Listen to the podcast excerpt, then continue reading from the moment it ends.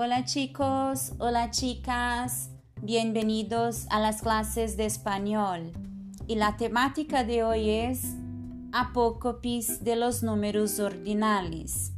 Os números ordinais em espanhol, assim como em português, indicam ordem, sequência e classificação.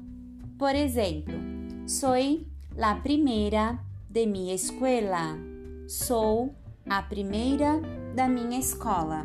Neste caso, a palavra primeira indica a minha classificação dentro da escola e também é um numeral ordinal. Vamos à pronúncia dos números ordinais em espanhol.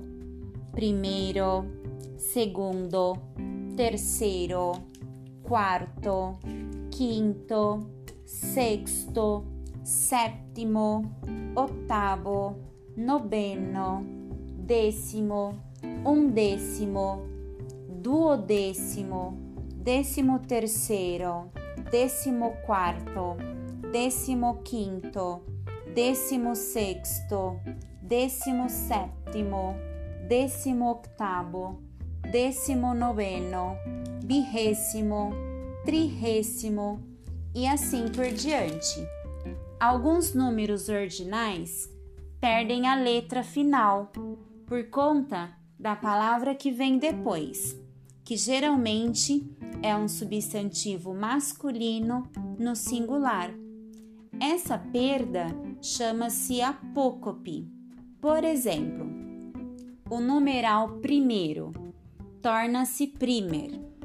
O numeral terceiro torna-se tercer quando estão ao lado de substantivos masculinos no singular.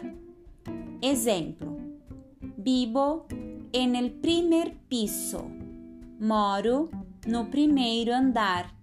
Por que eu utilizei a palavra primer ao invés de primeiro?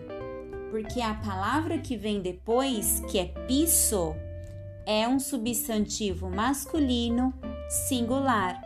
Portanto, o ordinal primeiro perdeu a letra O final, ocorrendo assim a apócope.